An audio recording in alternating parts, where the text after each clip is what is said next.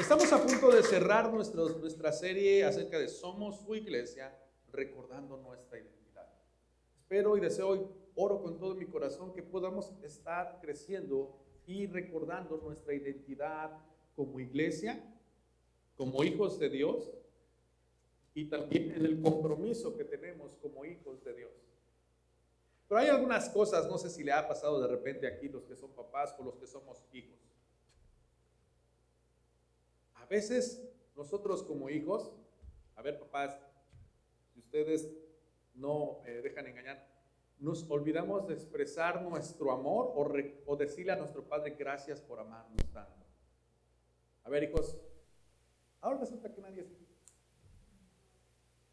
Probablemente usted está recordando en este momento, ¿cuándo fue la última vez que yo le dije a mi papá o a mi mamá, gracias por amarme Les hago las preguntas directas, no, mejor se las dejo ahí para que no se sientan así como que ¿Cuántos de nosotros como hijos podemos decirle abiertamente, confiadamente a nuestro Señor Salvador, gracias por amarme tal y como soy? Es fácil, porque no lo vemos, ¿verdad? Y queda así. Pero, a ver, hijos, los adolescentes que estamos por aquí, ahí estamos, me siento adolescente todavía. ¿Has tenido la oportunidad de decirle a tu papá y a tu mamá, gracias por amarme a pesar de que a veces soy desobediente? Qué difícil es eso. Ay, mamá, ya lo sabes. You know it. You know I you pero ¿por qué no lo expresas? Me encantaría escuchar de ti. O a veces expresar nosotros como hijos el amor a nuestro Padre consiste también en una respuesta que se llama obediencia. Probablemente no podemos articular nuestras emociones o nuestros sentimientos quizá como quisiéramos o debiéramos, pero creo que nuestras acciones también evidencian esto, el amor hacia nuestros padres. ¿Cuántos hijos obedientes sabemos aquí? Si el pastor levanta la mano, ahorita lo apedrean, más la mano. Esa es una de las cosas muy interesantes, porque si no hemos entendido nuestra identidad como hijos de Dios, probablemente nuestro rol como hijos de familia esté todavía distorsionado. Pero algo muy interesante también es que no sé si nosotros como hijos terrenales, nuestros corazones estén mostrando una evidencia de que estamos agradecidos porque nuestros padres nos aman mucho. Otra vez, o probablemente la historia de usted es un poquito diferente. Yo no conocí a mi papá, yo no conocí a mi mamá, por eso es que me cuesta trabajo entender y comprender esa situación. Tengo la imagen distorsionada. Sin embargo, creo que hemos entrado a una etapa como hijos de Dios en que podemos recibir el amor de un padre que nunca nos va a decepcionar, que nunca nos va a lastimar y que ha prometido estar con nosotros. Pero mientras tanto, en este tiempo y en esta temporada, papás, a ver, ¿cuántos de ustedes les encantaría escuchar a sus hijos decirles, papá, te amo con todo mi corazón y reciban un fuerte abrazo? Ahí vamos, amén, poco a poco. ¿ah? ¿Cuántos desearían ustedes un día llegar a casa y que sus hijos le abran la puerta y le digan, papá, estaba pensando el día hoy en ti? extrañaba tu aroma, déjame abrazarte. ¿Cómo se sentirían ustedes, papá? ¿Qué onda? ¿Qué pasa? Honestamente, ¿cuántos de nosotros nos sentiríamos así medios extraños? Ah, pues, ¿qué quieres? La primera respuesta va a ser, ¿qué quieres? ¿A poco no? Algo trae. Porque no es normal. O al menos para algunos papás es bien normal que una vez ay, mi hijo, qué hermoso es mi hijo. Si algo me llevo de mi hijo, este mundo es que siempre no pasó ni un día en que no dejara de expresar su amor y su agradecimiento hacia mí. Y a veces el dolor y la frustración de como padres es tan grande de que no vemos el afecto de nuestros hijos y a veces como padres nos molesta, nos ofende, nos lastima y tenemos pensamientos tan perversos como que el día que me muera van a estar llorando. ¿A poco no? Como que en una parte de nuestro corazón en ese momento como si estuviéramos vivos o, presentes así. Ahora sí me estás llorando, ¿verdad? Pero no lo vamos a ver. Lamento decepcionales, padres, no lo vamos a ver. Pero ese es un pensamiento muy interesante porque habla del corazón de uno como padre anhelando escuchar a su hijo decir gracias, primero que todo, el agradecimiento. ¿Por qué? Porque tú has proveído, papá, a pesar de que he sido rebelde, a pesar de que no me he sacado buenas notas en la escuela, a pesar de que me han dicho que no haga esto y no haga el otro y lo sigo haciendo, sin embargo, tú me provees una casa, tú me provees los alimentos. ¿Alguna vez ha escuchado a sus hijos hablar así hacia usted? Interesante, ¿verdad? Sin embargo, no es nada diferente la condición a veces de nuestros hijos o nosotros, nuestros hijos, a la relación que nosotros tenemos con nuestro Padre Celestial. A veces pensamos que tan solo con venir un solo domingo a la semana podemos cumplir con nuestra responsabilidad y nuestra identidad como hijos de Dios. Pero el resto de la semana quizá estamos ausentes en la presencia del Señor. En ese tiempo de 21 días de ayuno, el tiempo de oración que estamos llevando, a veces utilizamos el ayuno como, perdón la expresión, pero se me viene así como que muy coloquial, y como soy de barrio, decimos que es como que le hacemos manita de puerco al Señor con nuestro ayuno. Ahora sí, Señor, estoy ayunando. Ay, ok, ok, ya vi qué quieres, qué quieres, pero ya, por favor, hijo, ya, ya, ya te escuché. Y nos acercamos a Dios con unas peticiones y unas condiciones, lo cual no está mal porque el Señor nos invita a que podamos pedirles. Pero antes de esto, ¿cómo nos hemos acercado al Señor? Pero una de las cosas muy importantes, a ver papás, una vez más, con los hijos, ¿sus hijos saben que son amados por ustedes? ¿Sus hijos se sienten abrazados por el amor incondicional que ustedes presentan hacia ellos? se levantan todas las mañanas y le dicen, mi amor, quiero decirte hoy que te amo más que ayer y deseo que tengas un día muy bendecido con todo, a conquistar este mundo. Probablemente a veces con nosotros como hijos nos sentimos inseguros por la falta también del afecto del padre o de la madre. Pastor, ves que si usted conociera a mi hijo, a mi hija. ¿Qué amor le va a mostrar? Es un egoísta, parrandero, mujeriego y jugador. Es todo un pancha rascado. Quien conozca a pancha rascado, cuenta la historia que era este tipo de persona. ¿Cómo voy a amar a un hijo que no me obedece? Sin embargo, en muchísimas ocasiones nosotros somos quizá estos hijos delante de la presencia de Dios y carecemos de obediencia ante la voluntad y ante las cosas que Dios nos ha ordenado. Parte de nuestra identidad parte de recordar lo que somos es que dice la palabra del Señor cuando a Jesucristo le preguntaban, ¿cuál es el mandamiento más grande, Señor? Y él dijo que amarás al Señor, tu Dios, nada más los domingos a las 11 de la mañana cuando cante el pastor y cuando te conectes en la oración. No. Amarás al Señor con todo tu corazón, con toda tu mente, con toda tu alma, con todas tus fuerzas. Todo. La palabra clave es con todo. ¿Y amarás a quién más? A tu prójimo como a ti mismo. En esto se cumple, dice la palabra toda la ley. Una de las cosas que probablemente estamos olvidando es cuánto nos ha amado nuestro Padre Celestial. Y quizá en esta jornada ha sido una jornada muy complicada porque probablemente usted ha dejado de experimentar o ha perdido de vista cuánto le ama su Padre Celestial. Cuando empezamos, cuando empezamos a experimentar el amor del Padre en Cristo Jesús, que encarna el amor del Padre, algo sucede en nuestros corazones, que nos acerca a Dios con una actitud de agradecimiento y de obediencia, por ver cuánto nos ha amado el Padre. Y hago esta pregunta, y si me contesta, que bueno, si no, solo reflexionará. ¿Cuánto te ama el Padre? ¿Cuánto? Demasiado. Juan 3:16 es una de las respuestas que podemos dar. Porque de tal manera amó Dios al mundo que ha dado a su Hijo unigénito para que todo aquel que en él cree no se pierda, mas tenga vida eterna. ¿Qué tanto amó el Padre a este mundo? Tanto ama el Señor a su creación que da a su Hijo Jesucristo para que quien crea en Él no se pierda, sino tenga vida eterna. Hoy yo quiero estar leyendo algunos pasajes bíblicos y van a ser algunos pasajes un poquito quizá largos para muchos. Y si usted quiere tomar nota, tome nota. Pero una de las cosas que debemos de recordar es cuánto nos ha amado el Padre y cuánto nos ha amado el Hijo para nosotros recordar que pase lo que pase, como dice Romanos, nada podrá separarnos del amor de Dios que es en Cristo Jesús.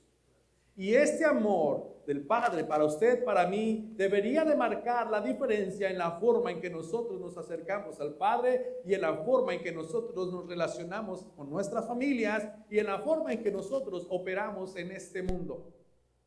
Porque si no entendemos el amor del Padre, probablemente no entenderemos de dónde nos ha rescatado y de lo que venía hacia nosotros. Hijos, si nosotros no entendemos lo que nuestros padres hacen por nosotros, ¿cómo creen que nuestros corazones estarán? Ingratos, malagradecidos y les voy a decir otra palabra, orgullosos, sintiéndote que tú mereces todo, a pesar de tu desobediencia. ¿Les ha pasado? Y ese era yo cuando era niño, cuando era joven. No, de niño era bien bonito y obediente. Ya en mi adolescencia fue cuando las cosas empezaron a cambiar. Sin embargo, el Señor me recuerda muchísimas cosas y la relación con mi padre de hoy en día puede mejorar y no hay día que yo pueda dormirme en mi día literalmente sin antes decirle que le amo y cuánto le extraño y que me siento afortunado de tener un hombre como él como padre. No hay un día que no pueda yo dejar de hablar con él.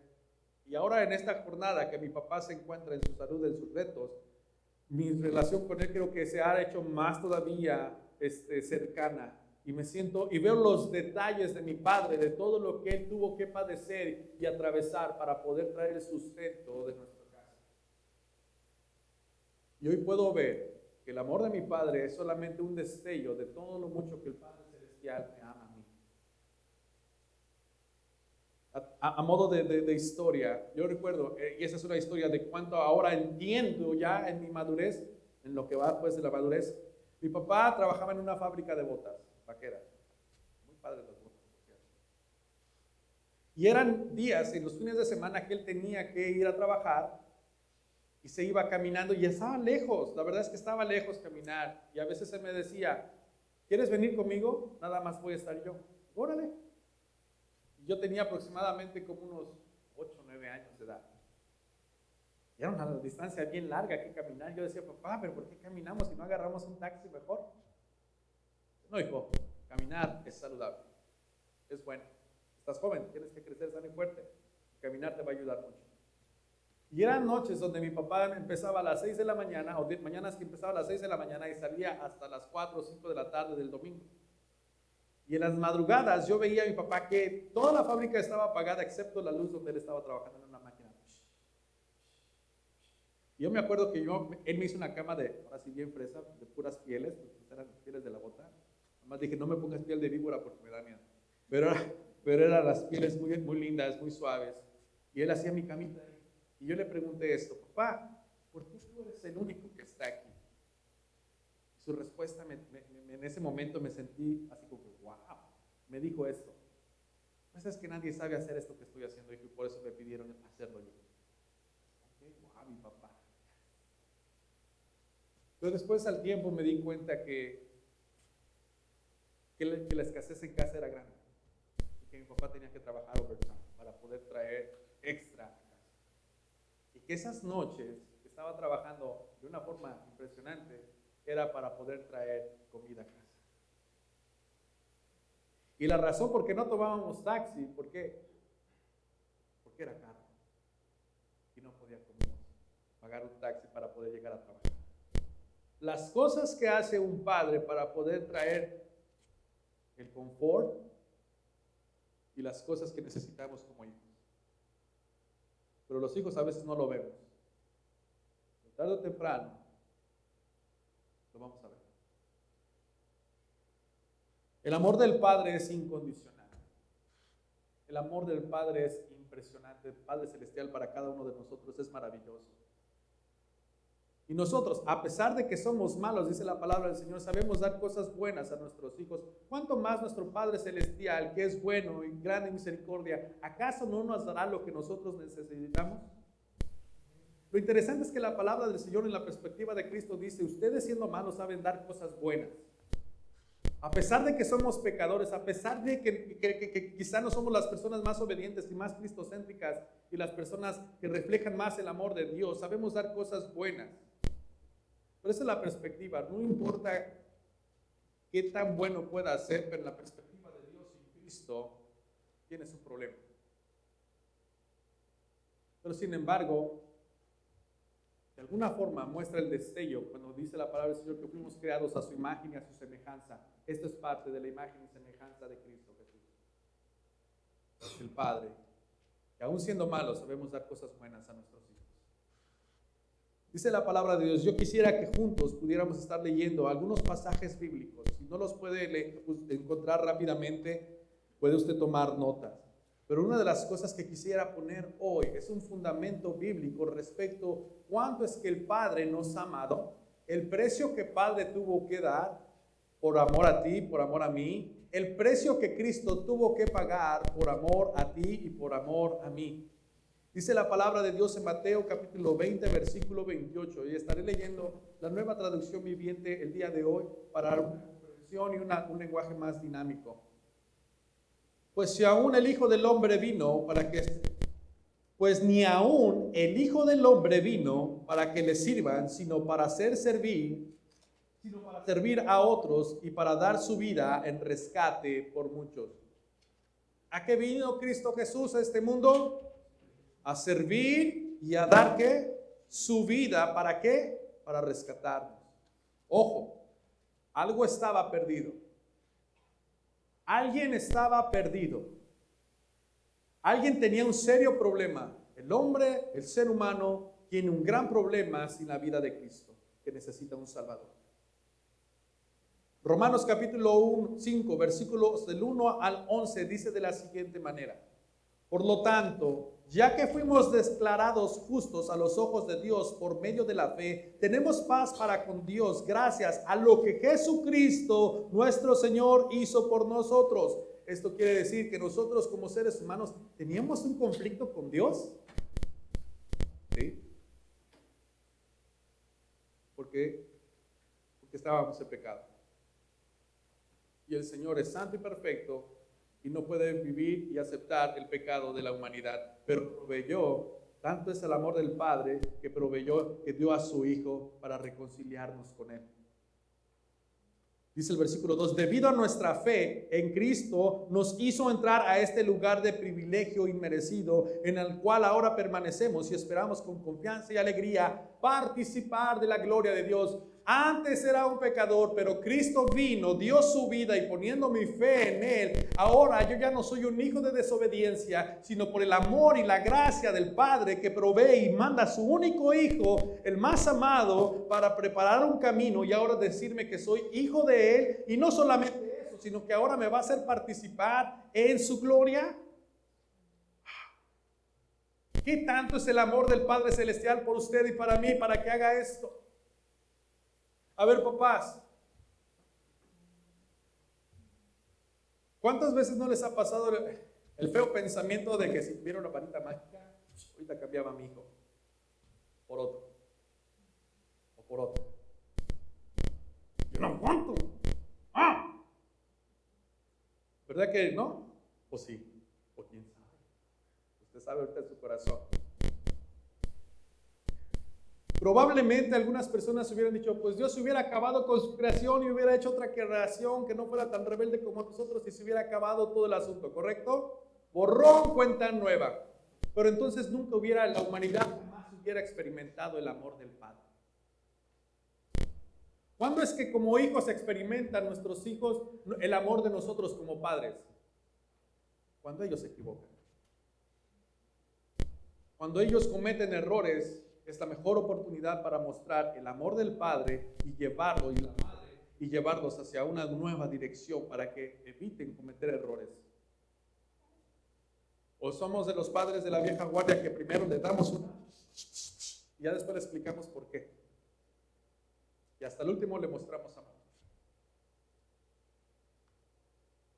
Sin embargo, nuestro Padre Celestial no dejó caer su ira y destruyó la humanidad, sino envió a su Hijo Jesucristo y nos da una nueva posición. Seguimos leyendo en el versículo 3. También nos alegramos al enfrentar pruebas y dificultades porque sabemos que nos ayudan a desarrollar resistencia. Escuche bien esto, hermano. Y la resistencia desarrolla firmeza de carácter y el carácter fortalece nuestra esperanza segura de salvación. Y es una esperanza que no acabará en disilusión. Escuche bien lo que sigue pues sabemos con cuánta ternura nos ama Dios, porque nos ha dado del Espíritu Santo para llenar nuestro corazón con su amor. ¿Cuánto nos ha amado el Padre? No solo nos rescata, no solo nos restaura, no solo nos reconcilia con Él para tener ahora paz, ya no somos enemigos, ahora somos sus hijos, tenemos paz, podemos entrar con Él, platicar y en un futuro participar de su gloria, pero ahora nos da de su Espíritu Santo, el mismo Espíritu que levantó a Jesucristo entre los muertos, se los, nos los ha dado a nosotros, los hijos de Dios. ¿Cuánto nos ama el Padre?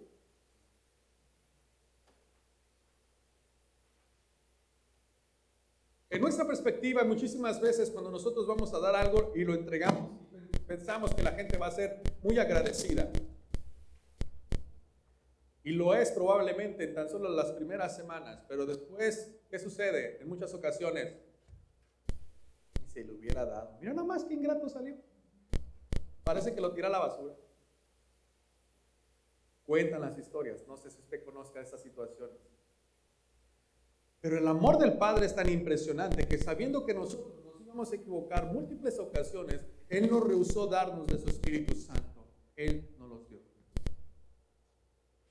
Porque sabía que necesitaríamos experimentar el amor del Padre continuamente para seguir adelante en la misión y en el compromiso que nosotros tenemos para que recordemos, como decíamos en estos versículos, que en medio de las enfermedades, en medio de las dificultades, en medio de las pruebas, podamos experimentar que tenemos a un Dios que nos ama y ha prometido estar con nosotros en cualquier circunstancia.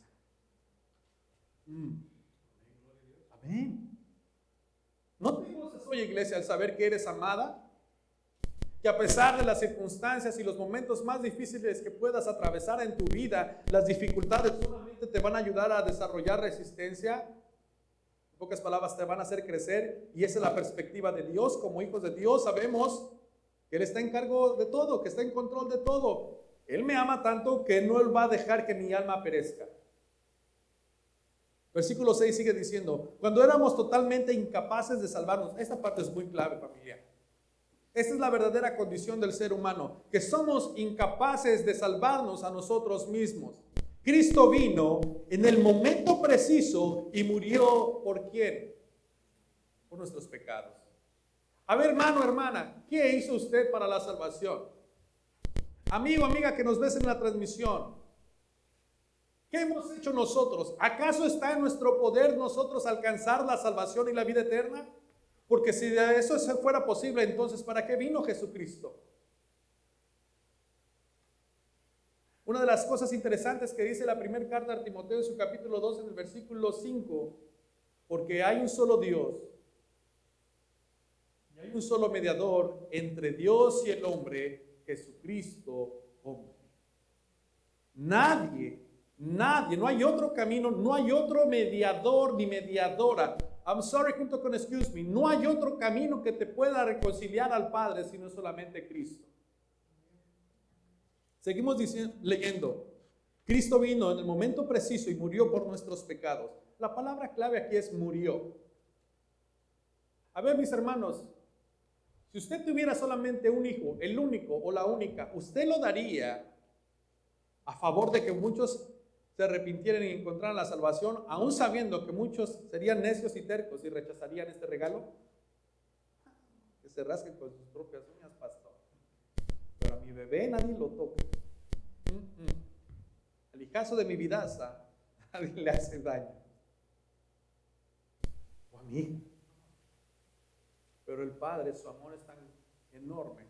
Y Cristo es su amor impresionante, que aún sabiendo que muchos iban a rechazar, Él decidió ir a la cruz del Calvario para darnos esperanza, para darnos vida eterna. para darnos de su amor. Cristo es el amor encarnado del Padre. Quien rechaza a Cristo y su amor rechaza al Padre. Pero quien recibe a Cristo y su amor, recibe el amor del Padre. Y el Padre mora en él. Y es uno con Cristo y es uno con el Padre y compartiremos gloria. Iglesia, es necesario recordar que somos amados. Sigamos leyendo lo que dice la palabra del Señor. Versículo 7. Ahora bien, casi nadie se ofrecería a morir por una persona honrada, aunque tal vez alguien podría estar dispuesto a dar su vida por una persona extraordinariamente buena. Versículo 8 del capítulo 5 de Romanos. Pero Dios mostró el gran amor que nos tiene.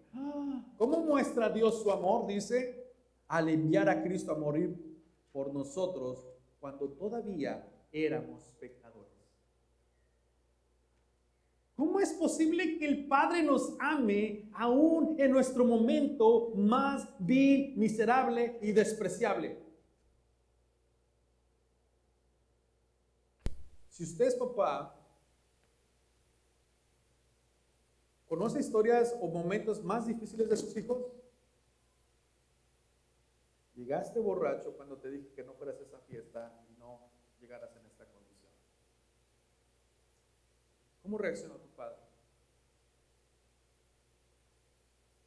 Primero probablemente te agredió físicamente. O probablemente te dijo, pásate.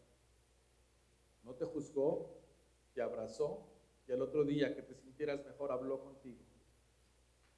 Te dijo, cuán lastimado probablemente estaba que no seguiste las instrucciones.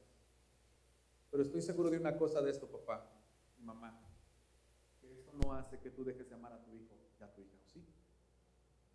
Tú le sigues amando. Probablemente tu hijo o tu hija no va a seguir las instrucciones que tú y yo quisiéramos como padres, porque nosotros como hijos tampoco lo hicimos con nuestros padres. Pero al menos sabemos que nuestro amor hacia ellos es incondicional. ¿Cuánto le amamos? ¿Y cuánto anhelamos que cambie sus caminos y su forma de proceder? Pero vemos aquí cómo el Señor rescata a la humanidad a través de qué? De amor. El amor es algo poderoso. Pero Dios mostró el gran amor que nos tiene al enviar a Cristo a morir por nosotros cuando todavía éramos pecadores. Versículo 9. Entonces, como se nos declaró justos a los ojos de Dios por la sangre de Cristo, ¿Cómo se nos declaró delante de Dios? ¿Que no éramos justos antes? ¿Qué es lo que te hace justo delante de Dios? Nadie más. Ninguna otra cosa, por más buenas obras que tú puedas hacer, no te justificarán delante de Dios. Es la obra de Cristo Jesús lo que te justifica, lo que aboga delante del Padre para que diga, está libre de cualquier carga. Ya ha sido lavado por la sangre mía. Señor, acéptalo. Es. Bienvenido a la familia. Entonces, como se nos declaró justos a los ojos de Dios por la sangre de Cristo, con toda seguridad, Él nos salvará de la condenación de Dios. Hay una condenación de Dios para este mundo. Aquellos que han rechazado a Cristo pagarán el precio y la ira de Dios será sobre ellos. El Padre no quiere que nadie se pierda, sino que todos procedan al arrepentimiento. Versículo 10. Pues como nuestra amistad con Dios quedó restablecida por la muerte de su Hijo cuando todavía éramos sus enemigos, con toda seguridad seremos salvos por la vida de su Hijo. Mis hermanos, queremos, debemos entender cuánto nos ha amado, debemos entender nuestra condición pasada, qué éramos para Dios antes de Cristo. ¿Aló? Enemigos. Aparte de pecadores, éramos enemigos de Dios. Familia, Entendemos de Dios, de Dios nos rescató, entendemos el amor de Dios en Cristo Jesús y la nueva posición que Él nos pone delante del Padre. ¿Cuántos somos amados? ¿Usted qué hizo para ser amigo de Dios? Cristo lo hizo todo. Él hace la obra perfecta y maravillosa para reconciliarnos con el Padre. Y ahora somos sus hijos, somos amigos de Dios, ya no somos enemigos de Dios. Iglesia amada, yo quiero que hoy en esta mañana entiendas y comprendas cuánto el Padre te ha amado, cuánto el Hijo te ha amado y te ha amado hasta el punto de que entregó su vida en la cruz del Calvario, no se negó, se pudo haber quejado en cada latigazo, así como que no, Señor, ya no, así no me llevo. ¿Por qué? Al ratito Alejandro Aguilar va a empezar bien, bien acá y de repente va a empezar a renegar. No, por ese ingrato, ¿para qué doy la vida, Señor? Sin embargo, el Padre en las Escrituras nos revela que como un cordero al matadero fue llevado. Y sus labios no se abrieron, sino solamente para decir unas cosas muy interesantes. Padre, perdónanos porque no saben que Hasta aún en el momento más débil en la humanidad de Cristo Jesús nos muestra su amor maravilloso cuánto nos ama el Padre.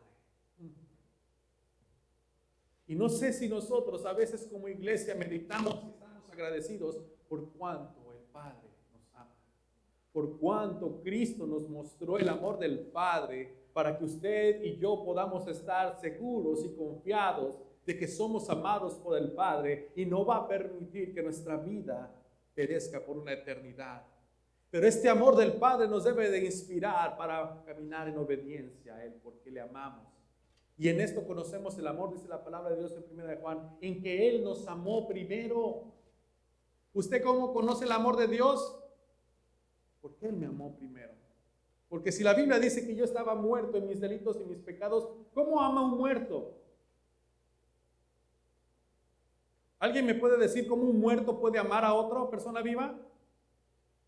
¿Cómo lo hace un muerto para amar? Habrá que preguntarle, ¿qué te dirá el muerto? Entendemos.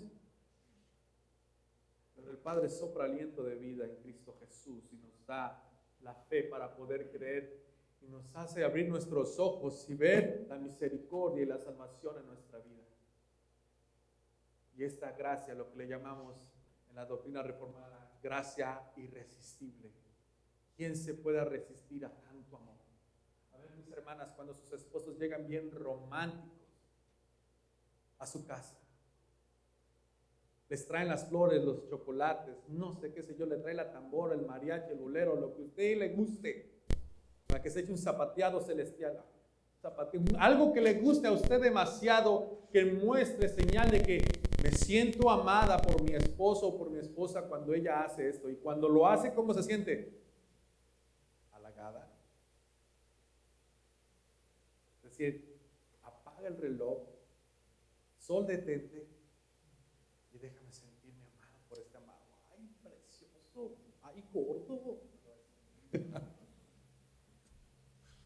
Es hermoso, ¿verdad? Sentirse amado. Es hermoso sentirse halagado. Padre nos ha amado. Y no sé si la iglesia hoy en día entiende cuánto el Padre le ha amado.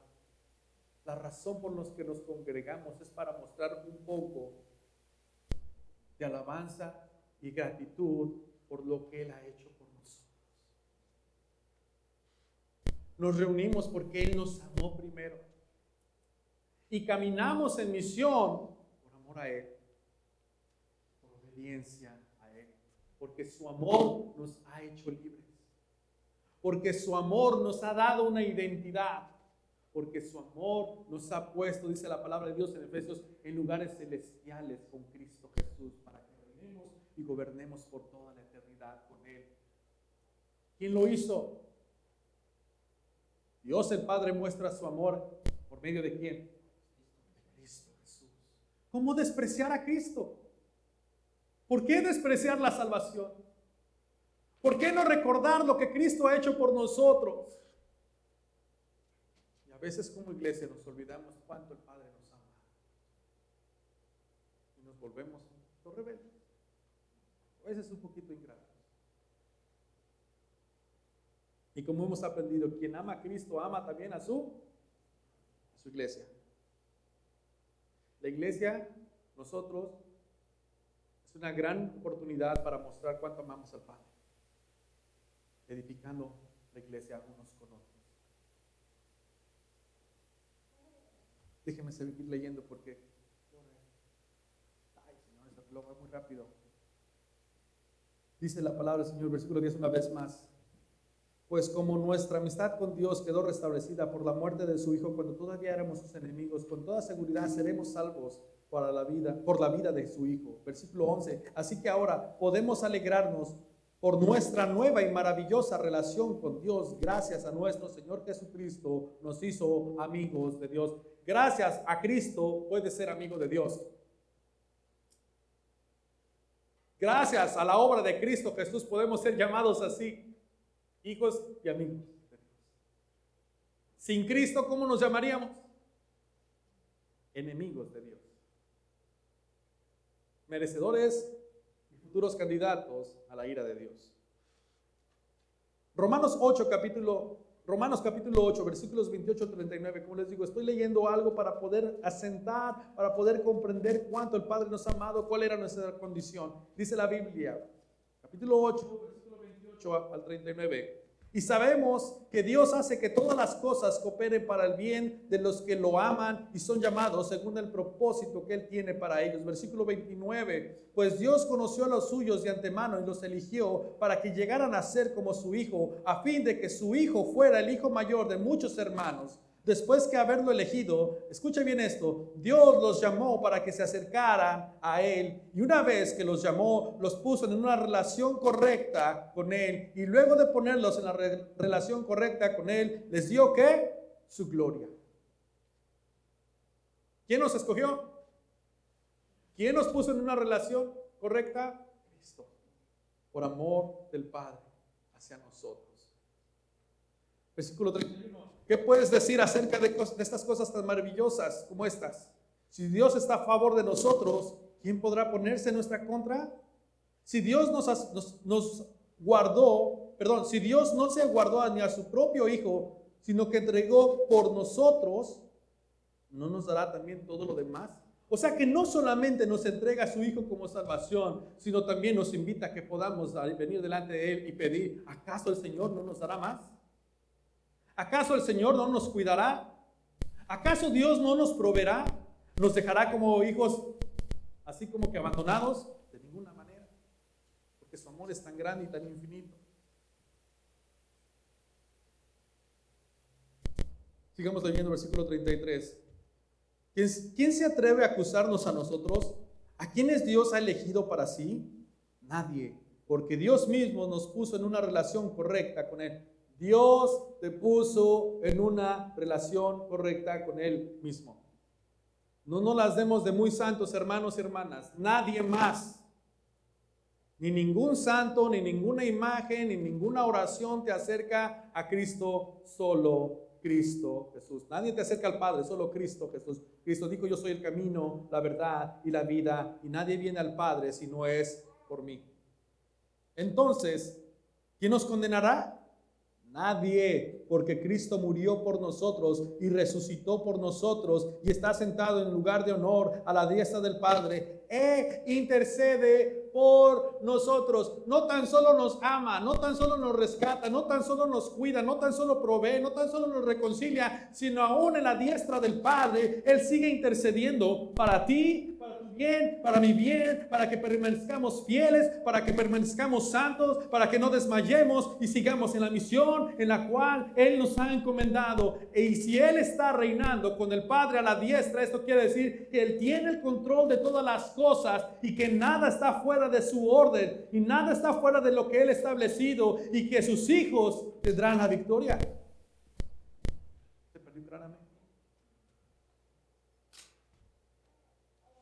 ¿Acaso hay algo que pueda separarnos del amor de Cristo? Haz esta pregunta Pablo.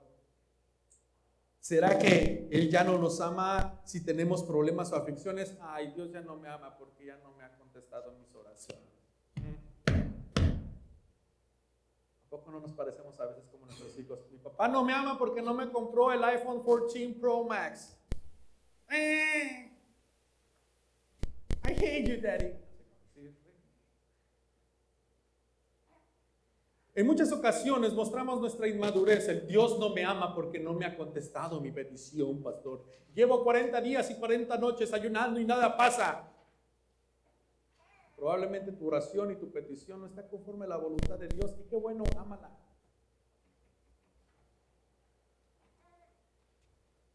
¿Será que no nos ama si tenemos problemas o aflicciones? Si somos perseguidos o pasamos hambre o estamos en la miseria o en peligro o bajo amenaza de muerte. Ah, escucho eso. Estoy bajo peligro, estoy enfermo, estoy bajo amenaza de muerte. Yo creo que Dios me ha abandonado. Ah, ah. Eso no dice la palabra del Señor.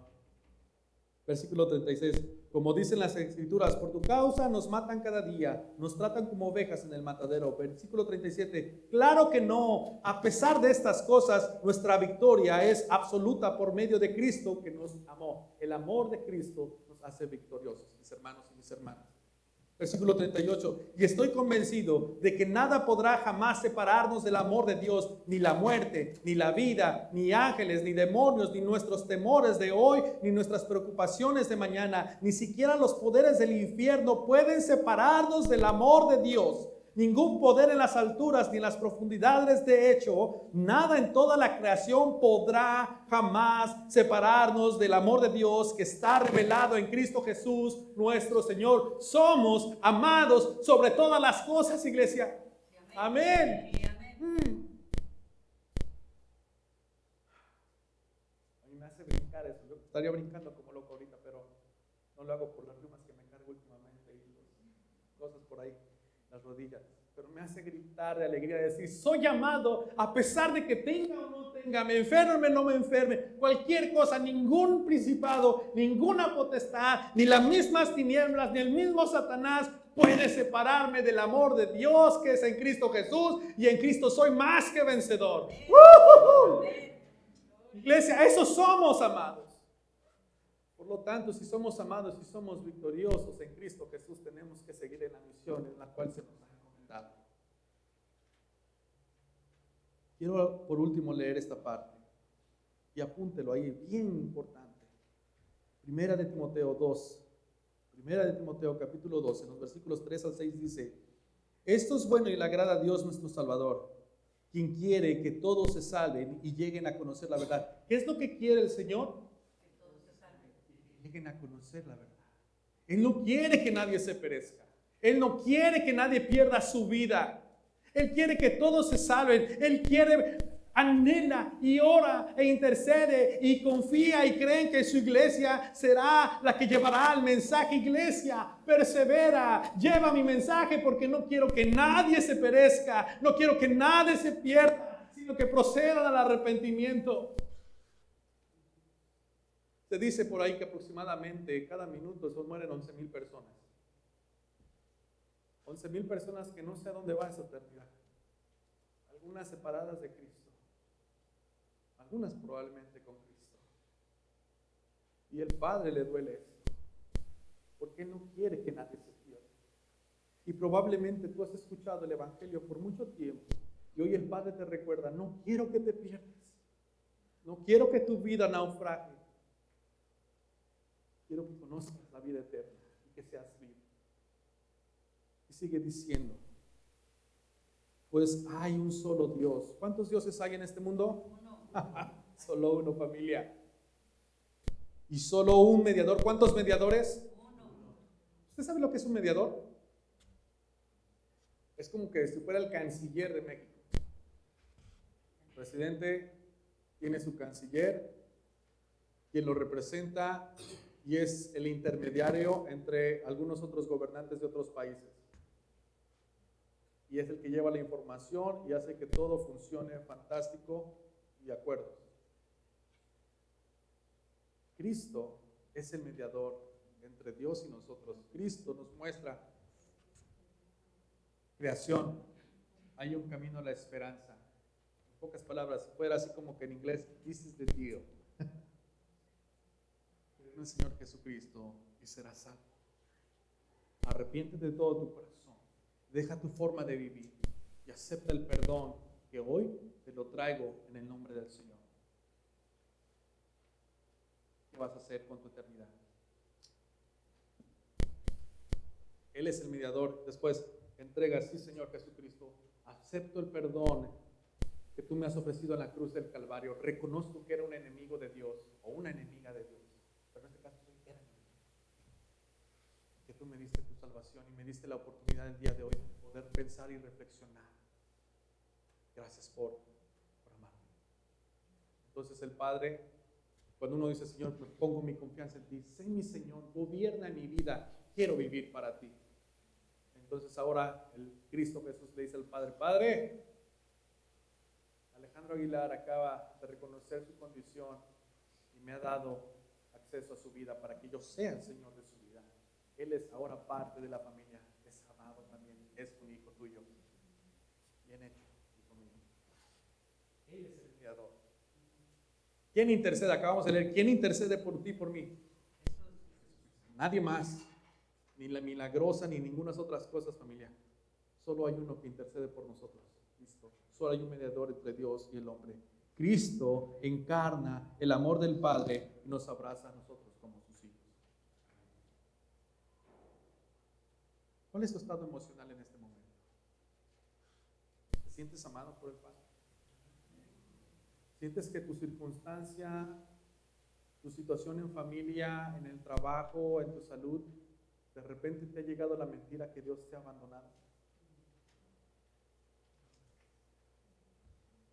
Si es así, que no, gloria a Dios. Pero en muchas ocasiones a veces nuestra fe mengua. Porque somos cometemos errores. Pero la palabra del Señor en primera de Juan en su capítulo 1, en los versículos 8 y 9 dice, si, pecado, si pecamos, abogado tenemos a Jesucristo el justo, que intercede por nosotros y que nos limpia de toda nuestra maldad. Si tú sientes que por alguna circunstancia en la vida, iglesia amada, que probablemente podamos decir, ay, es que nuestras finanzas no están bien como iglesia, Cristo lo tenemos todo. Él cuida de nosotros. Él está en control de las cosas. Él está en control de tu salud, Él está en control de tu familia, Él está en control de tus hijos, Él está en control